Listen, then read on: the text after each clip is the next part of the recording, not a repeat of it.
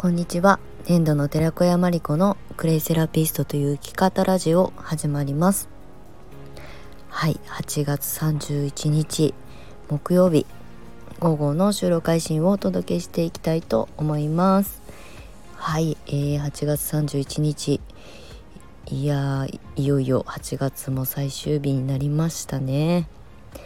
8月に入ると同時にちょっとね夏休みを月末に取ろうと思っていて、まあ、湘南にね遊びに行くっていうだけだったんですけれどもその予定をね楽しみに8月がスタートしたんですがあっという間に湘南トリップが過ぎてもう数日経っております。そして8月最終日。明日から9月ですよ。9月。信じられない。残りね2023年も4ヶ月ですよ。いやもう U ターンしてきて12月にね2022年の12月に U ターンしてきてもうすぐ1年経っちゃうんですよ。いやもうびっくり自分自身が。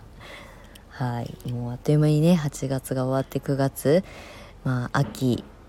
まあまだまだ残暑なので秋っぽい感じはしないと思うんですけど、まあ、朝晩はね少し涼しくなってきたりとか風を感じたりとかすると思うので、まあ、季節の移り変わりをね感じながらもまあでもね9月入って101112って過ぎたら本当にもう気づいたら年明けみたいなあのことになってると思うので、はい、今日一日一日を大切に過ごしていきましょう。はいということで、えー、今日ですね、えー、このクレイセラピストという生き方ラジオにこうプチリニューアルして2回目の配信になります。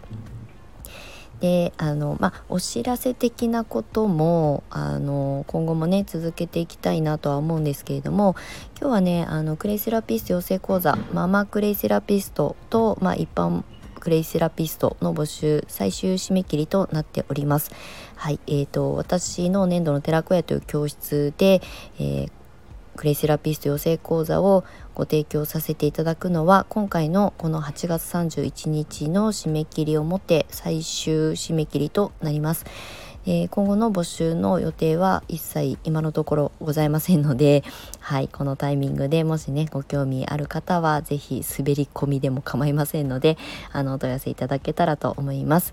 2020えー4年以降のクレイセラピスト養成講座の今は予定が一切ありませんのでこの最後のタイミングでねもしあのうちの教室で是非クレイセラピストを目指したいという方がいらっしゃればあのぜひぜひあのホームページの方からご覧いただけたらと思いますので概要欄の方にあの該当ページの URL を貼らせていただきたいと思います。はい。で、えっと、お知らせもう一つはですね、クレイカフェプログラムを、あの、今もなお引き続き募集してるんですけれども実はですねこの9月で4年目に入ります。なのでこの4年目に入るタイミングであのクレイカフェプログラムのあのコンテンツをちょっとリニューアルというかねあのプラスしていこうかなということでクレイカフェプログラムってこれまではクレイとグリーンコーヒーを、まあ、メインに、えー、発信する仲間たちのコミュニティになっていたんですけれどもあのグリーンコーヒーはねそのまま引き続き取り扱いができる状態を残しつつ、えー、メンバーさんそれぞれが持つあの強みだったりとかあのスキルだったりとかをねあの掛け合わせた部活動をね始めようと思います。ですでに今日あのクレイカフェプログラムのディレクターの方がねあの真央さんっていうあのディレクターさんがあのクレイとアロマという部活を立ち上げてくれています。はいで、えー、その詳細に関しては今のところインスタグラムのクレイカフェコモンズというあのアカウントがあるのでそちらで情報発信をしております。これねゆくゆくはちゃんとあのえー、専用のホームページを作っていこうかなと思っているので9月以降ねその準備が整いましたらまたそちらのお知らせもさせていただこうと思います。はい、でその部活動に関しては、えーとですね、私が、えー、部長になるクレイ×アートとあとクレイ ×CBD の部活を立ち上げます。えっとですねクレイカフェこれまでねあのグリーンコーヒーを、まあ、クレイと掛け合わせて発信して、まあ、リピーターさんを増やしやすく利益っていうかね収益を作りやすくっていうことを提案し始めてスタートしたあのコミュニティなんですけれども、まあ、皆さんそれぞれねアロマの知識を持っていたりとかお料理が好きとかねアウトドアが好きとかっていう方もあのメンバーさんに多いのでみんなのそれぞれのなんかこう特性だったりとか興味がある分野をクレイと掛け合わせて部活動という形で発信していこうということをね今試みとしてスタートすることにしているのでまたあの順次ねあの部活の あの部長さんたちとミーティングが終わり次第発信しておきますいきますのではい引き続きあのチェックしていただけると嬉しく思います。はい。では今日の本題なんですけれどもちょっとねタイトルにもある通りなんかドキドキするあのタイトルになっておりますがあの教会ビジネス資格ビジネスのまあ盲点みたいなことをねお話ししようかなと思います。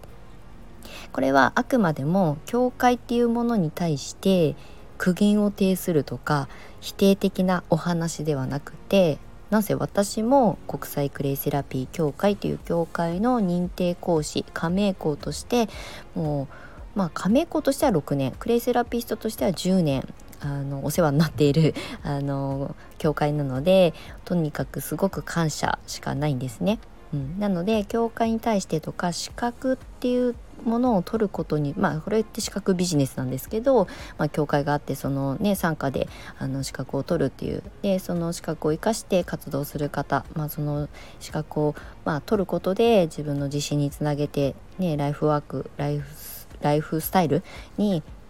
あの紐づけていくっていうだけなので教会を否定するとかの話では一切ありません。ただあの教会に長く関わってきたからこそその盲点というかね抜け落ちてる。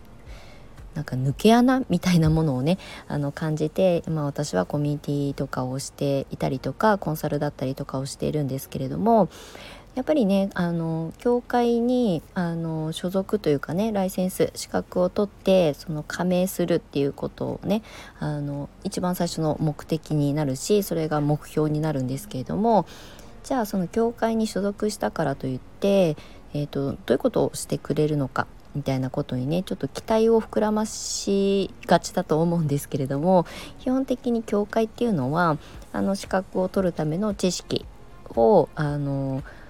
まあ言ったらこうね提供する側。であとはそのいろんなあの、えー、研究が進むとその情報をね私たちに提供してくださる。要するに知識を提供する。でそれをまああの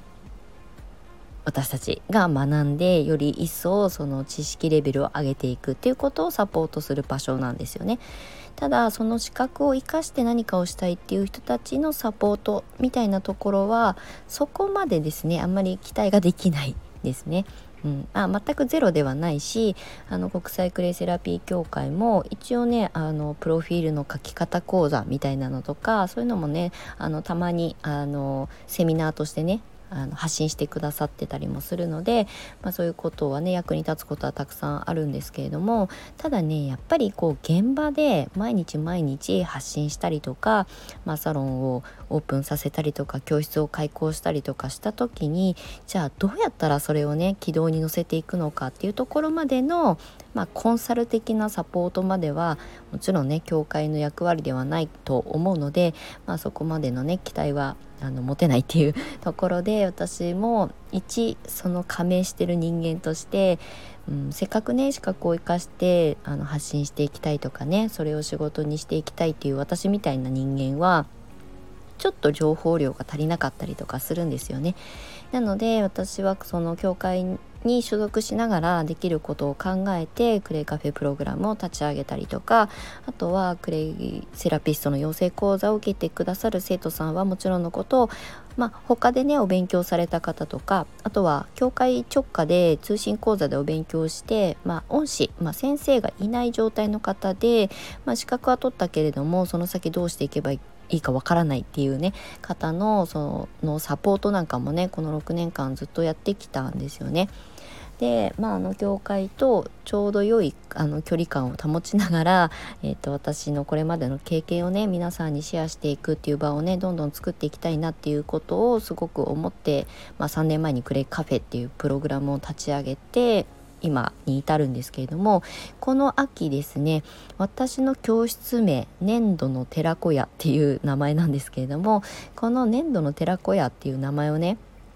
のれん分けとかしてみようかなと思っています。はいあののれん分けって言葉はね飲食店とかだとイメージが湧きやすいかなと思うんですけれどもこれフランチャイズっていう形よりもその名前を一緒に使ってくださる方に対して、えー、私のコンサルをあのお届けしていくみたいな感覚でスタートしようかなと思っているのでフランチャイズフィーはあの基本的にあの売上から何パーセントをバックしてくださいっていうのは一切ありません。最初の入り口だけあの要するにねのれん分けの部分だけねあのフィーをあの頂戴してコンサルフィーとしていただいてあとはもう永久的にねあの